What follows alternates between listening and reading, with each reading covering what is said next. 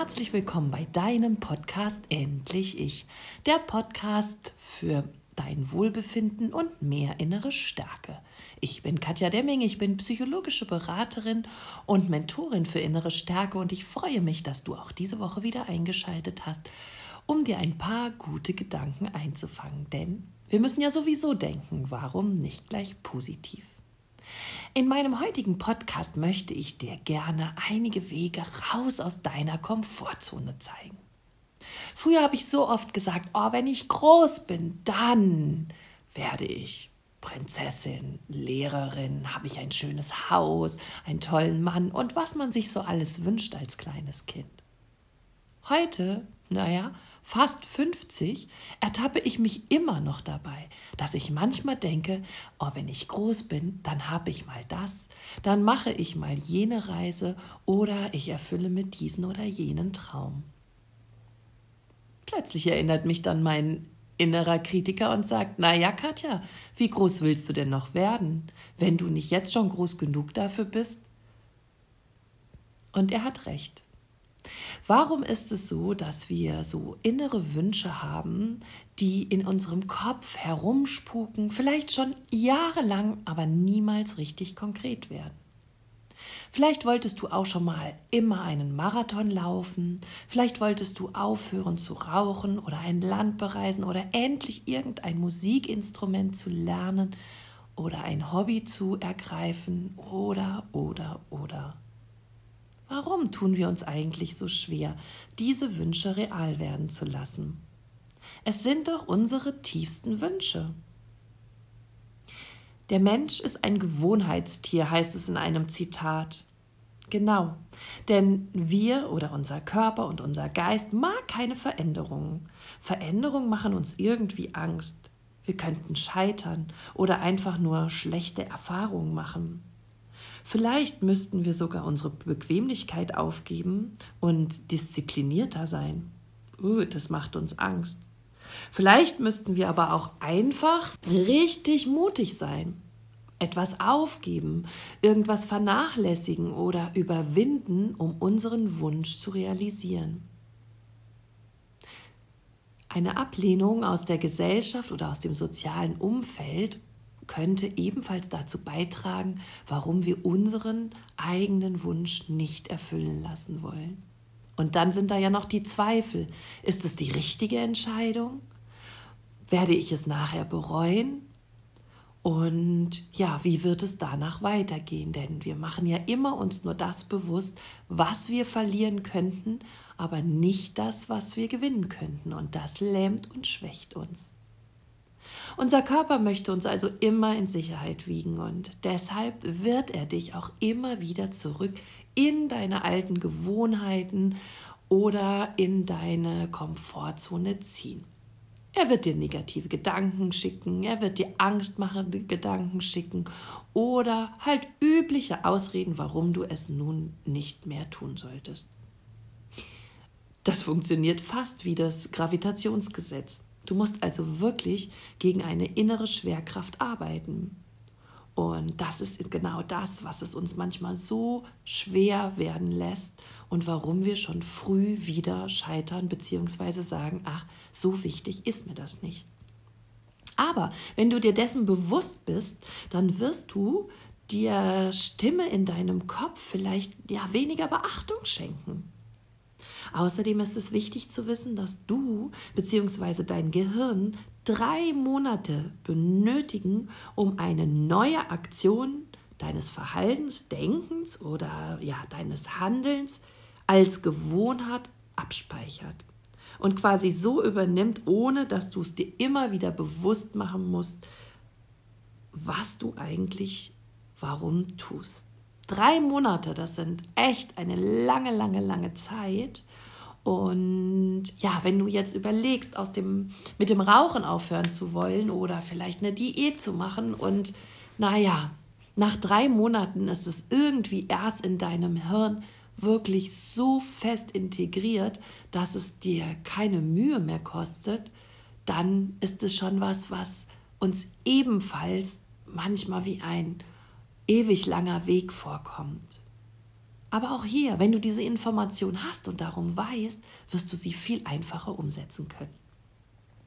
Aber gehen wir ein bisschen konkreter die Sache an. Was kann dir nun genau helfen, dass du dieses Mal wirklich vorankommst? Zuerst mach dir mal bewusst, warum es gut sein könnte und inwieweit es dich bereichern könnte, wenn du deine Komfortzone verlässt. Was wäre in dieser Situation dein eigener Profit? Und schreibe es einfach auf. Könntest du vielleicht erfolgreicher sein? Würde es dich beflügeln, wenn du etwas Neues lernst? Würdest du Freiheit gewinnen? Mit Sicherheit würdest du wahrscheinlich ein höheres Selbstwertgefühl bekommen und vielleicht sogar eine bessere Eigenakzeptanz oder Selbstannahme oder Selbstliebe. Und persönliches Wachstum bekommen wir meistens dann, wenn wir durch unsere Ängste gehen. Aber auch persönliches Wachstum und Weiterentwicklung ist sicherlich ein gutes Ziel, die Komfortzone mal zu verlassen. Also schreibe dir erstmal deinen persönlichen Profit auf, wenn du diese Dinge, die du dir wünschst oder die Komfortzone verlässt. Ja, was würdest du da erstmal für dich selber erreichen und woran würdest du gewinnen? Im zweiten Schritt plane jetzt bitte ganz konkret. Was sind deine sehnlichsten Wünsche? Wo willst du hin? Was möchtest du in deinem Leben unbedingt gemacht oder erreicht haben?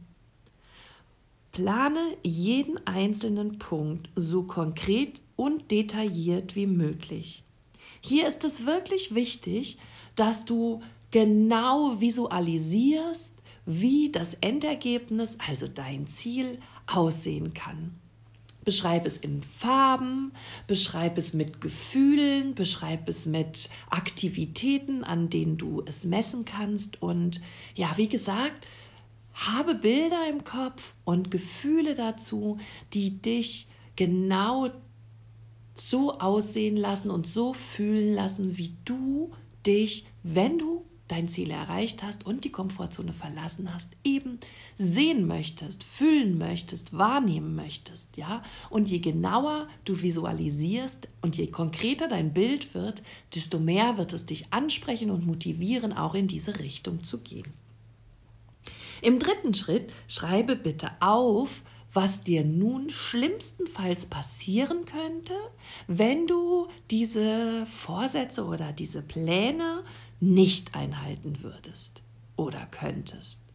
Was würde für dich in der jetzigen Situation dann tatsächlich für eine Gefahr bestehen oder ja, was könnte schlimmstenfalls passieren eben, wenn du es nicht erreichst?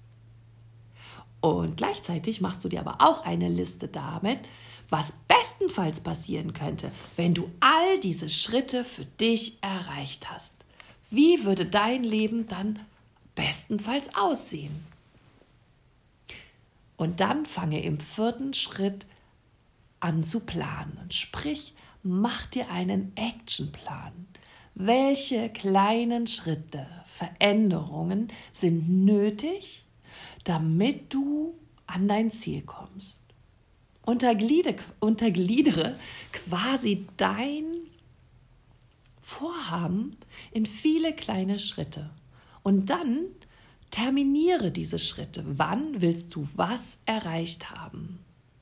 Und auch hier wieder, je detaillierter und genauer du es aufschreibst und je konkreter deine Zeitangabe ist, desto leichter wirst du diese Ziele wahrscheinlich erreichen. Dennoch möchte ich dich darauf hinweisen, dass du dich nicht überforderst, aber auch nicht unterforderst. Bei diesen Umsetzungen aus der Komfortzone heraus gibt es drei Bereiche. Der erste Bereich ist die Komfortzone selber, wo es sicher, gemütlich, ja, aber auch langweilig werden kann. Die zweite Zone ist die Lernzone. Das heißt, wenn du die Komfortzone verlässt, gehst du in die Lernzone. Hier lernst du am meisten. Meistens fühlt sich das so an wie mutig, aufgeregt, freudig erregt, vielleicht ein bisschen ängstlich, aber nicht so eine Angst, die dich lähmen würde, sondern eine progressive Angst, die dich nach vorne bringt und mutig werden lässt und ja, wo du dein größtes Wachstum einfach hast. Überspringst du diese Lernzone und gehst quasi zu weit aus der Komfortzone heraus, sodass es dir schon Angst macht, dann kommst du in die dritte Zone, die Panikzone. Und diese Panikzone, die lähmt dich, weil du völlig überfordert bist und weil deine Angst so groß wird und eine Ohnmacht entsteht, dass du dort wahrscheinlich nichts mehr so richtig lernst und nicht so gut weiterkommst. Deshalb überfordere dich nicht. Reguliere dich immer selbst und fühle in dich hinein, ob du auch in der Lernzone bist sollte sich immer ein bisschen ängstlich, aber auch gleichzeitig ein bisschen freudig aufgeregt und mutig anfühlen.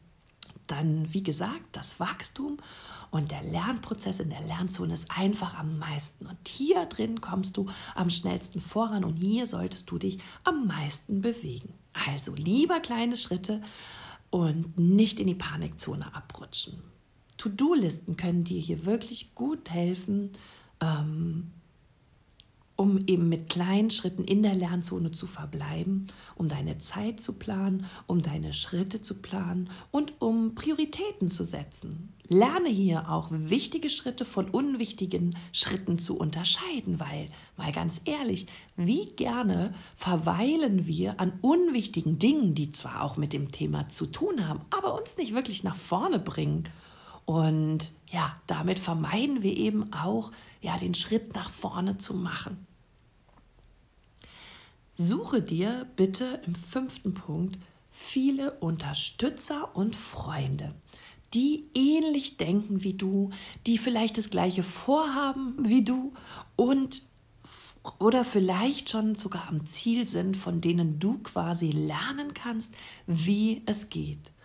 Bespreche mit ihnen deine Bedenken, hole die Unterstützung, lass dich motivieren und ja, einfach fühle dich dort verstanden und getragen und unterstützt. Das ist ganz wichtig, denn nichts im Leben musst du wirklich alleine machen oder alleine schaffen. Es gibt immer Menschen, die das schon mal gemacht haben und trau dich, die einfach anzusprechen und äh, sie um Hilfe zu bitten. Sechstens, warte nicht auf den perfekten Zeitpunkt, denn das weiß ich, der kommt nie. Der perfekte Zeitpunkt ist jetzt. Überlege nicht mehr nächsten Monat, nächstes Jahr, wenn ich 20, 40, 60 bin. Jetzt ist der richtige Zeitpunkt, denn du weißt nicht, wie viel Zeit dir überhaupt verbleibt, um dein Vorhaben zu erreichen. Und es gibt eine 72-Stunden-Regel, die besagt, wenn du in den ersten drei Tagen nicht anfängst, dann wird es häufig schwerer bzw. sogar nie gemacht. Also nimm dir hier am besten von deiner To-Do-Liste einen Meilenstein vor, der dich so richtig stolz macht, wenn du den gemacht hast. Das kann zum Beispiel sein, wenn du ein neues Business starten willst, dass du, ja, dass du dich anmeldest mit deinem Business, dass du offiziell nach außen trittst, dass du das vorhast. Und damit vielleicht auch ein offizielles Commitment für deinen Plan gibst. Und dann erledige das. Und ich kann dir versprechen, wenn du das geschafft hast, wird es dich so beflügeln, weiterzumachen, ja, dass dieser Kampf gegen die Schwerkraft viel, viel einfacher wird. Als siebten Punkt möchte ich dir empfehlen, dich wirklich auch für jeden kleinen Schritt zu belohnen und zu feiern. Schreibe dir gerne abends deine Erfolge des Tages auf. Schreibe dir die Erfolge der Woche auf und schreibe dir die Erfolge des Monats auf. Ich zum Beispiel mache am Ende eines Jahres mir immer eine große Pappe oder ein Plakat, wo alles drauf geklebt wird mit Bildern, was ich in diesem Jahr umgesetzt habe welche Kurse ich gegeben habe, welche Fortbildungen ich besucht habe, welche Menschen ich getroffen habe, welche Menschen ich im Podcast interviewt habe, ja, welche ja, Menschen ich einfach beflügeln konnte und weiterbringen konnte, was ich selber für schöne Urlaube gehabt habe, was ich mit meinen Kindern, mit meiner Familie erleben durfte. All diese Bilder hänge ich mir wirklich auf ein Plakat und ich schaue mir da das monatelang immer wieder an und ja, das lässt mich irgendwie glücklich werden und auch ein bisschen stolz. Und das bringt mich zu einem super guten Gefühl und motiviert mich immer wieder, dass ich doch alles erreichen und schaffen kann, was ich wirklich möchte.